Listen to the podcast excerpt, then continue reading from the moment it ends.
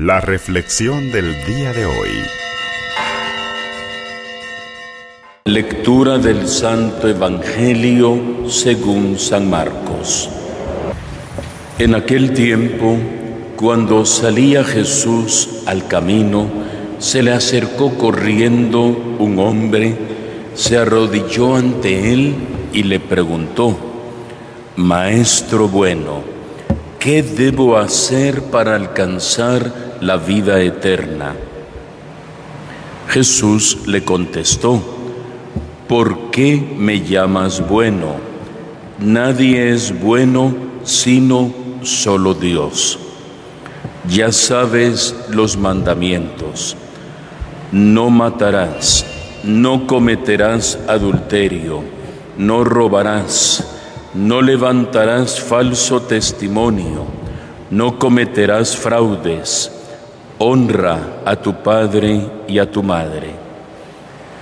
Entonces él le contestó, Maestro, todo eso lo he cumplido desde muy joven.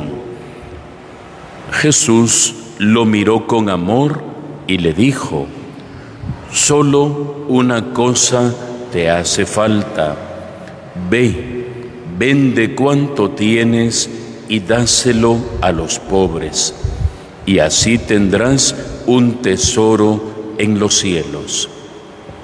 Después, ven y sígueme. Pero al oír aquellas palabras, el hombre se entristeció y se fue apesadumbrado, porque tenía muchos bienes. Jesús, mirando a su alrededor, dijo a los discípulos, qué difícil les va a ser a los ricos entrar en el reino de Dios. Los discípulos se quedaron sorprendidos ante estas palabras, pero Jesús le dijo, hijitos, qué difícil es para los que confían en las riquezas entrar en el reino de Dios.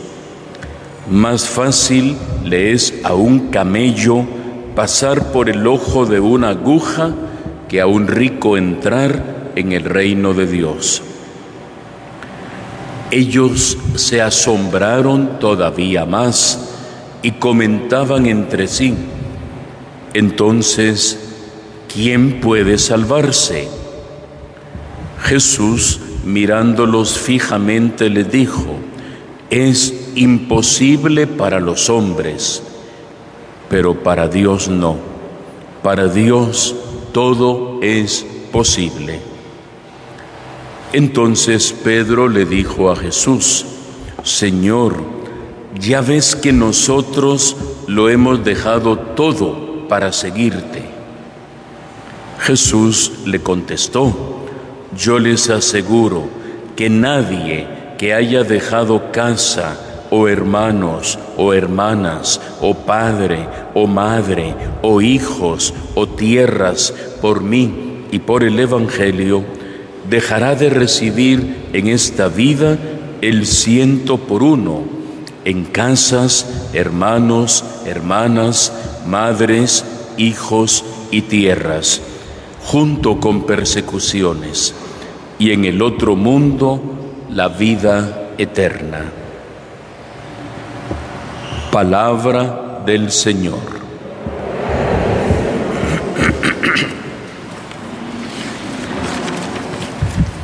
Hemos cantado con el salmo responsorial de este día unos versos muy profundos del salmo número 89. Le decíamos, entre otras cosas, al Señor, llénanos de tu amor por la mañana y júbilo será toda nuestra vida. Y hoy que nos congregamos en esta mañana, se lo pedimos de todo corazón al Señor.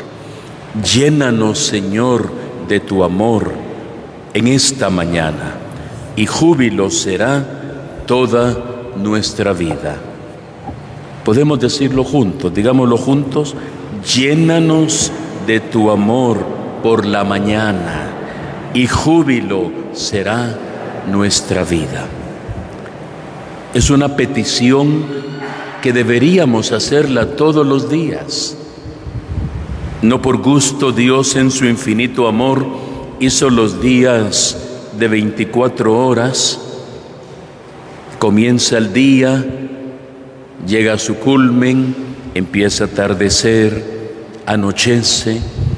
Así también cada mañana se renueva nuestra vida, nuestra ilusión, nuestra confianza, la misma misericordia del Señor. En el Padre nuestro el Señor nos enseñó a pedir el pan de cada día, no el de toda la semana, no el del resto del mes.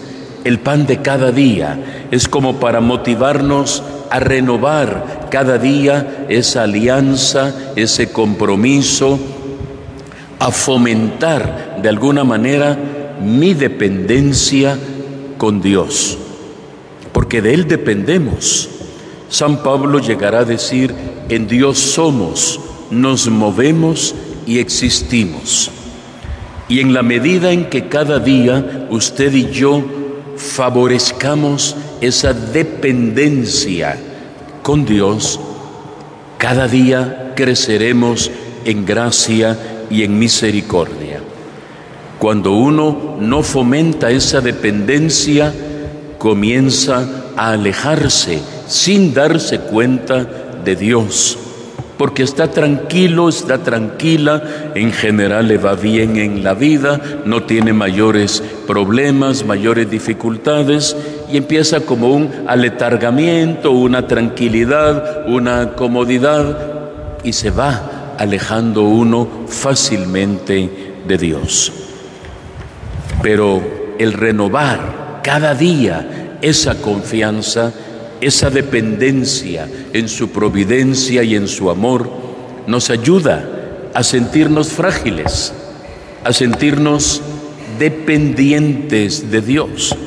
¿De quién recibimos la vida al final? De Dios. Pudo haber sido que hoy ya no amaneciéramos con vida y que haya llegado al final nuestro caminar por esta tierra. Tenemos hoy otro día de vida y por eso le decíamos, Hoy, Señor, llénanos de tu amor. ¿Para qué? Para que no nos pase lo del joven del Evangelio, que era buena gente, como ustedes, como cada uno de nosotros. Ese joven tenía sueños, como los tenemos nosotros. Tenía proyectos, tenía metas, tenía en el fondo lo que todos tenemos, un anhelo, un deseo de luchar, de ser mejores, de trascender. Él lo hace formulando una pregunta, maestro, ¿qué tengo que hacer para alcanzar la vida eterna? O sea, quiero ser mejor, quiero ser pleno, quiero que mi vida tenga sentido. ¿Qué debo hacer a la larga para ser feliz?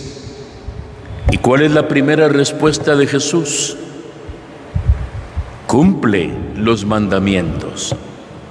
Él fácilmente le dijo, Señor, tú en lo que estás, yo eso lo cumplo desde que soy muy joven. Si el Señor nos preguntara a nosotros en primer lugar, ¿cumples los mandamientos? ¿Cuál sería nuestra respuesta? Casi siempre que leo este texto me da la tentación de preguntarles para hacer un recuento de los diez mandamientos, porque a veces se nos pueden olvidar de alguna manera, al menos el orden, ¿verdad? Yo sé que lo sabemos completo los diez, pero tal vez en el orden se nos cruzan un poquito. Pero aquel joven al chilazo, al estartazo, sabía los mandamientos. ¿Qué debo hacer? cumple los mandamientos. Pero ¿cuáles? Bueno, Jesús le dice, ya sabes, no matarás, no robarás, no cometerás adulterio, no dirás mentiras. Ah, bueno, eso, desde muy joven, Señor, lo cumplo.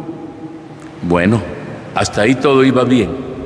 Ahora, ¿qué tienes que hacer? solo una cosita te hace falta. Ve, vende lo que tienes y dáselo a los pobres, y tendrás un tesoro en el cielo. Solo una cosita te hace falta. ¿Qué es lo que a nosotros nos hace falta para ser plenamente felices en esta tierra? Fíjense que en el fondo uno pudiera decir, pero Jesús, ¿por qué le puso algo tan difícil? Vender todo lo que tenía y dárselo a los pobres. ¿Está Jesús realmente contra la riqueza, contra el derecho humano de la propiedad privada? ¿Está Jesús contra eso realmente? No. Lo único que Jesús quería decirle es, ¿estás desprendido de tus bienes? Eso es lo único. El lenguaje que utiliza Jesús es, ve, vende lo que tienes, todo, y dáselo a los pobres. O sea, le estaba preguntando, ¿amas tus propiedades más que a mí? ¿Estás desprendido? Y al estar desprendido pudieras ser capaz de venderlo? Ante eso dice que se fue con tristeza. Y antes de eso Jesús lo había visto con amor. Dice el Evangelio, Jesús lo miró con amor, como quien dice, qué buena gente es este patojo, cumple los mandamientos, pero presiento que tiene amarradito algo en el corazón todavía. Y cabal, le tocó la bolsa, le tocó el amor al, dinero, a los bienes, y ahí fracasó todo. El joven se fue entristecido y apesadumbrado. Dos palabras tremendas. Casi como diríamos hoy, más que deprimido, o sea, se fue re mal. ¿Por qué?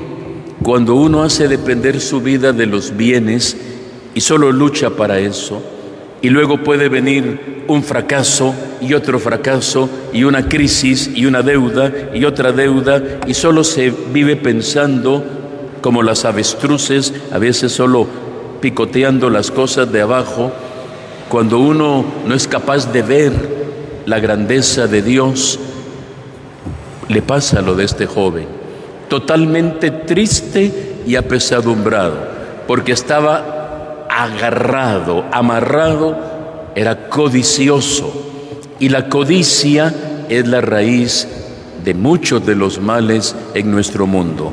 No es malo, repito, el derecho a tener, el derecho a la propiedad privada, es un derecho humano. Jesús nunca lo contradice. Incluso dice San Lucas que junto a Jesús había un grupo de mujeres que lo servían con sus bienes tenían dentro de ellos mismos al tesorero, que era Judas, lástima que se robó el dinero después, pero tenían eh, sus propios bienes los apóstoles junto con Jesús.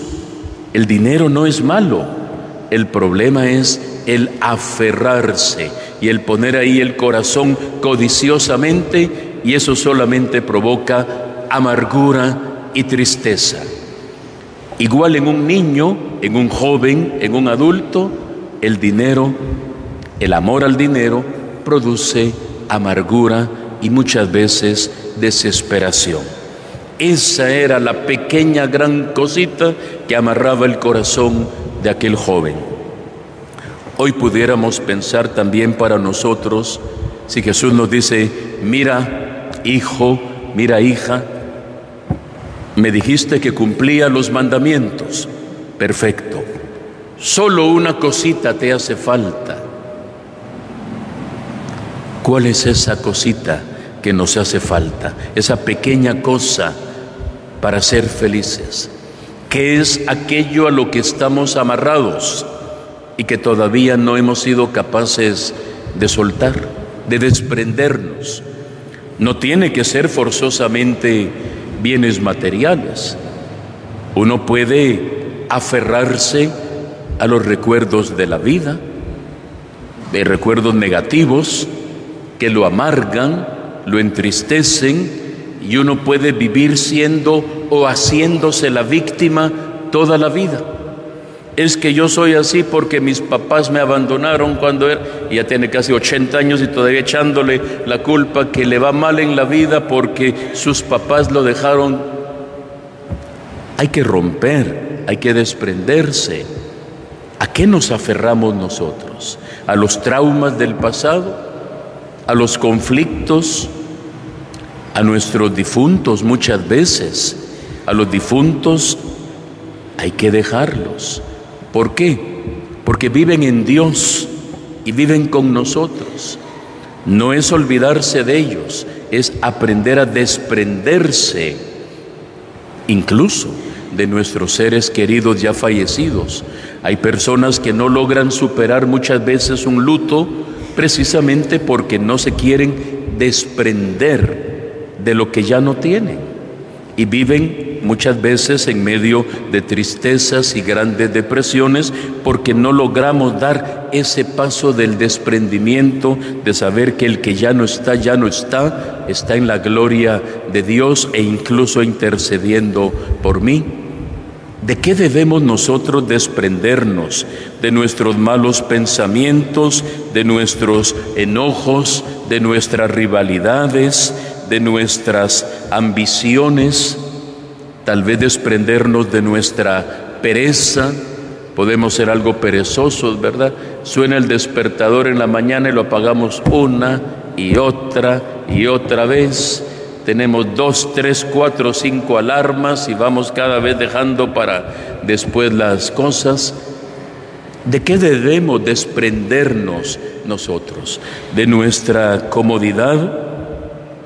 No sé, que cada uno en esta mañana, como dice hoy la segunda lectura, deje que la palabra de Dios le apuñalee.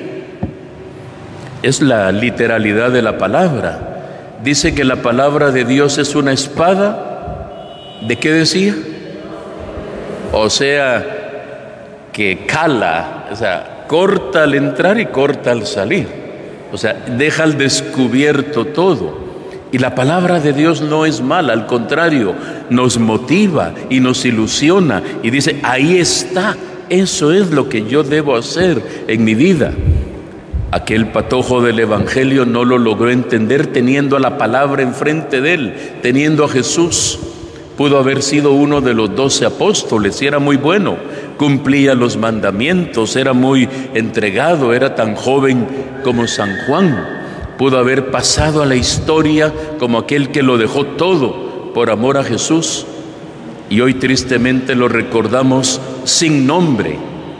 O sea, no vale ya. De los apóstoles sabemos hasta los nombres, hasta de los pecadores, como de María Magdalena, como Simón el que invitó a Jesús a comer, hasta el nombre de Saqueo sabemos, con versos que cambian su vida por amor a Jesús. De este patojo ni el nombre quedó inscrito porque como que no valía la pena, estaba totalmente, aunque decía que cumplía los mandamientos, totalmente agarrado a lo que nunca le dio felicidad. Por eso se fue triste y apesadumbrado. La palabra de Dios dice hoy, la carta a los hebreos, es viva y eficaz y más penetrante que una espada de doble filo, no para matarnos, sino para descubrir nuestros pensamientos e intenciones. Y dice, todo queda al desnudo y descubierto ante aquel a quien debemos rendir cuentas. Así dice la carta a los hebreos. O sea, nos deja tan abierto el corazón delante de Dios a quien tenemos que rendirle cuentas que no podemos decir lo contrario. Al abrir el corazón, Dios mira lo que hay dentro de nosotros. Hoy, queridos hermanos y hermanas, empezábamos pidiéndole al Señor, llénanos de tu amor y toda nuestra vida será júbilo. Que nos llene de sabiduría también, para amarlo y servirlo de todo corazón y nunca aferrarnos a nada. Cuando uno se aferra, agarra tristeza y se desprende de Dios. Decíamos al inicio, la dependencia con Dios es importante. El desprendimiento de Dios es fatal en nuestra vida, porque si usted se desprende de Dios, se agarra de otra cosa. Fue lo que le pasó al joven del Evangelio.